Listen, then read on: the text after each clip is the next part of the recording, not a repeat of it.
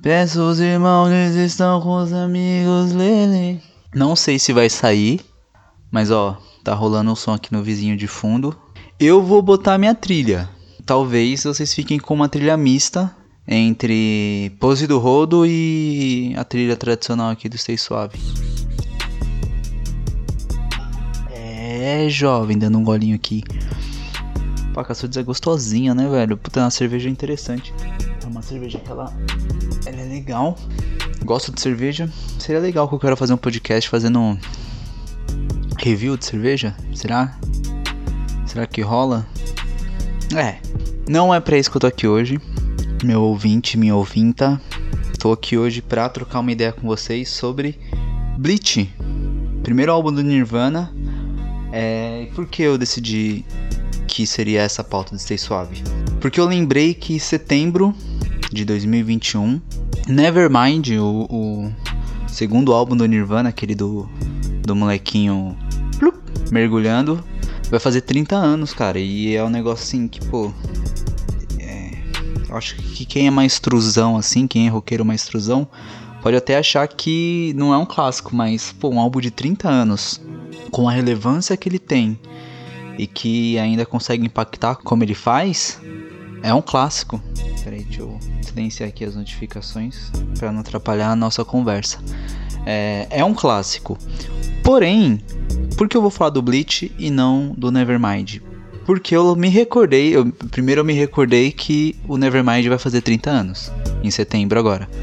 É, e eu me recordei que eu tenho um texto falando sobre o Bleach que estava publicado em outro lugar, que eu nem me movimento mais. Eu falei, pô, eu vou republicar e vou fazer um podcast falando sobre esse álbum que, que é tão, tão interessante também, tá ligado? Tão importante pro, pro, pro rock dos anos 90. Então bora, sem enrolação. O texto, é, ele tá publicado no Medium. Como de costume eu vou deixar o link do, do texto na descrição do episódio. Você vai poder conferir se você quiser. Mas o resumo do bagulho tá, tá aqui. Vamos nessa. Cara, é. Bom, qual que é, qual que é a parada, assim? Tipo, o Bleach é um álbum lançado em 89, final da década de 80. 89, é, apesar de ser o final da década de 80, vários artistas relevantes para a década ainda estavam lançando disco, ainda eram nomes relevantes dentro do, do rock mainstream, sabe? Da música, da música mainstream como um todo. Coloquei como exemplo no texto o Beef Features e o Motley Crue, que apesar de serem bandas distintas, né? Uma ali mais pro hair metal, hard rock, e a outra um, um grupo de de new wave, colorido e tudo mais, apesar de serem bandas que atendiam públicos diferentes, são assim descaradamente um, um, caricaturas dos anos 80, dos exageros dos anos 80. Então, ainda tava rolando, ainda tinha vários ícones dos anos 80 lançando seu, seus discos em 89. Porém, outras coisas estavam surgindo. Não à toa, porque assim, apesar do dos anos 80 ter essa coisa é, bem colorida, chamativa. É, e a MTV é bastante responsável por isso, mas fora isso, sempre teve ali o, o pós-punk, sempre teve alguma coisa, digamos, mais séria também nos anos 80, só que mesclado de alguma forma com, o que era exagerado. É, mas no lado mais alternativo, já tinham, já tinham lançamentos nessa pegada mais alternativo e lançamento de bandas que influenciaram fortemente os anos 90. É... Red Hot Chili Peppers estava lançando o Mother's Milk, que é o primeiro disco com o Fruciante. Uh, o Pixies, que influenciou pra caramba o Nirvana, já tinha lançado o do Little. É, o Sonic Youth também, que é outra banda que influenciou muito a geração dos anos 90. Já estavam lançando seus trampos também. E é nesse contexto de um rock underground mais cru que foi lançado o Bleach do Nirvana, foi lançado pela Sub Pop, que é um selo de Seattle que estava realmente engajada é, em gravar essas bandas de Seattle alternativas. Eu tava vendo esses dias E eu indico para todo mundo. Ele é um cara meio polêmico, mas às vezes eu gosto de dar. Aí, Cacildes, mais um golinho em você, hein, cara. Mussum! É uma boa propaganda? Será que se eu tivesse uma audiência legal? Não ficou bom, né? Enfim. É, apesar de um pouco polêmico, às vezes eu gosto de ver as opiniões dele não concordo com tudo, mas acho legal. O Regis Tadeu. O Regis Tadeu, ele deu entrevista para algum podcast e nessa ele tava falando sobre como o, o grunge não foi um movimento de verdade, foi um movimento criado pelas gravadoras que estavam investindo nessas bandas alternativas e que precisava dar para essas bandas uma cara, colocar dentro de uma caixinha para conseguir vender. E ele muito, muito sagaz já emendou dizendo que isso não é uma exclusividade do grunge, muitos movimentos surgem dessa mesma forma.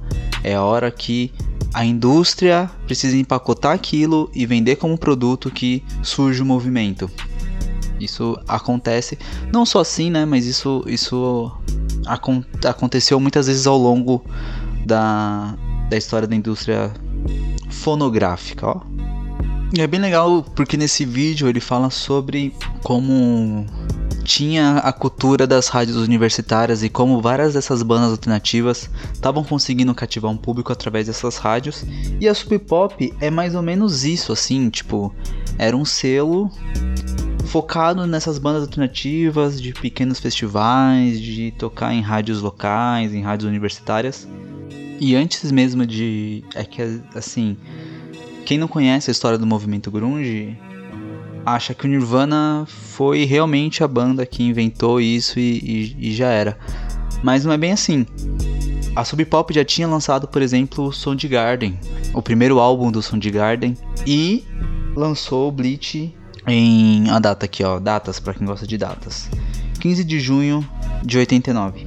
Bom, qual que é a do Bleach, velho?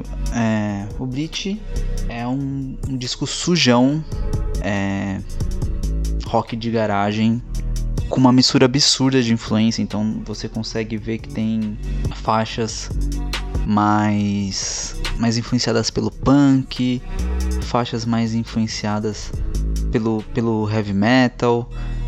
É, é legal a gente perceber como durante os anos 90 os movimentos que foram surgindo, eles foram surgindo bastante dessa coisa da mistura de, de tentar porque o rock já tinha um, né, quando, quando, quando o rock chega nos anos 90, ele já tem uma história enorme e cheio de, de, de, de, de grandes nomes, cheio de, de, de gêneros diferentes, subgêneros e tal.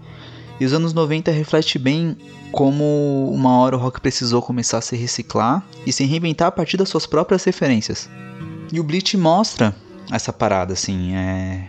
O disco ele, ele vai variando entre o punk, entre o metal, entre um rock de garagem, tudo muito simples, tudo muito cru. É um disco com cara de banda de garagem, é um disco com cara de primeiro disco. E no texto até ressalto que tem algumas músicas que você sente que é música de primeiro disco mesmo, sabe? Aquela coisa que entrou ali pra, pra completar, ou, ou então que você sente que faltou uma experiência da banda, faltou às vezes uma, uma também uma, uma, certa sagacidade da produção do disco em, em deixar aquilo mais atraente. E eu, eu falo sobre isso porque, apesar de ser fã da banda, tem música que eu não gosto desse disco, tipo Sifting. É o exemplo de uma música que eu não gosto. Eu acho tipo. Sabe quando você sente que o negócio ali tá. tá, tá muito engatinhando, os caras é, é, é, eles não estão esboçando. São músicas que não esboçam o que eles tinham de melhor para oferecer. Mas também, por outro lado, o, o Bleach é cheio de músicas que já uh, são por si só interessantíssimas, mas que hoje, revendo, porque não tem como ouvir esse disco, principalmente se você nunca ouviu, e não pensar assim, poxa, então essas são as primeiras músicas do Nirvana lançadas então antes de Smell Like Teen Spirit era essa pegada da banda. E, e tem muita coisa ali que já mostrava o potencial dos caras. Tipo, eu chapo com Negative Creep. talvez seja minha faixa favorita. About a Girl é um clássico que poderia entrar em qualquer disco da banda, inclusive entrou, entrou no acústico, entrou na, na coletânea. Se eu não estou viajando, abre o acústico e abre aquela coletânea clássica que foi lançada em 2000 e pouco, que vem com You Know, you Right. Eu não lembro agora se é a Girl que abre o, o, essa coletânea ou se é You Know You're Right, porque era o single, né? Era a música inédita. Mas é uma música do primeiro álbum que é um hit absoluto da banda.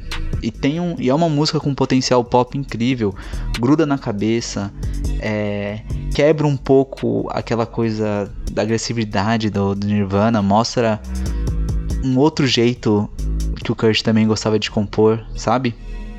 E se o Bleach é um bom esboço do que a banda tinha como proposta sonora, também é um excelente esboço do que a banda tinha como proposta.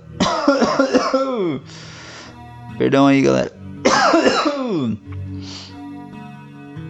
Também é um excelente esboço do que a banda tinha como proposta temática. É, no texto, deixa eu ver aqui como eu coloquei. Hum, Bleach tem um clima bastante sombrio em sua sonoridade e isso se estende às letras, com versos pessimistas, autodepreciativos e em alguns momentos paranoicos, quebrando aquela coisa também dos anos 80, né, de diversão e é, superpoder expressando conteúdo que parece surgir de traumas pessoais ou geracionais, e eu acho que esse é um ponto excelente, o ponto dos traumas geracionais. Sabe, é o Regis também comenta isso, é o grunge ele no, no fundo era rock de menino pobre, sabe? Equipamento ruim, uma estética suja, assim, questão de vestimenta e produção de capa, essas coisas, exatamente porque os caras eram garotos pobres, ou de Seattle, ou de cidades vizinhas e tal. O próprio Nirvana não era de Seattle, Seattle. Eu não lembro agora a cidade, mas era uma cidade pequena. É, tem um documentário no YouTube que, que mostra exatamente esse período na história da banda e entrevista pessoas que conheceram Kurt. Eu não lembro agora o nome, o nome do documentário. E a gente vê como era uma cidade assim, cara, arrebentada, sabe? É... E Seattle é uma cidade muito rica, não sei se sempre foi assim, mas não sei se naquela época era, mas eu sei que hoje Seattle é uma cidade bastante rica. Google lá, tem as empresas, tem as paradas de tecnologia também lá. Tem tem tem bastante coisa desse tipo. Mas o Nirvana vinha representar outra coisa, sabe? Ele vinha representar. Não sei se ele, se ele vinha representar, mas naturalmente, por ser algo bastante genuíno, verdadeiro, ele representava essa coisa de uma, de uma geração meio quebrada, saca? que estava meio perdida. Aí eu sigo o texto dizendo: é, traumas pessoais ou geracionais, o que de certa forma acabou sendo uma característica temática dentro do grunge, o sentimento de estar perdido e de não se enquadrar no mundo em que aparentemente tudo já foi criado e o entretenimento é o suficiente para massacrar, para mascarar os problemas. Então é mais ou menos esse lance, né? Tipo, essa geração meio perdida, não sabe o que fazer e que não vê muito, muita, muitas possibilidades ao seu redor, se expressando através de um rock simples, sujo. E é por isso que o texto se chama Bleach, o início do fim, porque eu acho que tem esse potencial, o grunge teve esse potencial de simbolizar uma quebra com os anos 80. Então acho que é isso, acho que eu já falei demais vou encerrando esse episódio por aqui. Lembrando que eu vou deixar o texto no, no, no, na descrição. E aqueles recados tradicionais. Entre em contato com Stay Suave, caso você queira. Gosta de grunge? Acha que eu só falei bosta? Você fala, não, cara, você é um poser, mano. Na moral, você é um poser. Olha as merda que você falou. É isso que você quer falar pra mim? Então você vai mandar um e-mail para podcaststaysuave.gmail.com podcast staysuave@gmail.com e a gente troca uma ideia. Cara, eu acho que nunca ninguém vai mandar um e-mail, mas eu sempre vou deixar aberto aí o canal para vocês trocarem ideia comigo. Se você estiver vendo no YouTube, você também pode comentar o que você achou. É, pode se inscrever no canal, dar-lhe aquele joinha, compartilhar com seu melhor amigo e dizer: olha que incrível esse podcast. Ou então, se você estiver ouvindo no Spotify, Google Podcast ou qualquer outra ferramenta de streaming, você consegue seguir o Stay Suave e dar aquela força pra que eu continue aqui fazendo essa bagaça. Apesar que eu acho que mesmo que você não dê uma força, eu sou um cara forte o suficiente e vou continuar fazendo isso. Então eu não preciso de você, velho. Eu não preciso de você para fazer isso. Mas eu quero a sua ajuda. para que junto a gente construa um mundo melhor. Cacildes. E isso sim foi um, uma boa propaganda. Velho, então é isso. Acabou. Fui. Stay suave. Beijo. Cheiro. Tchau.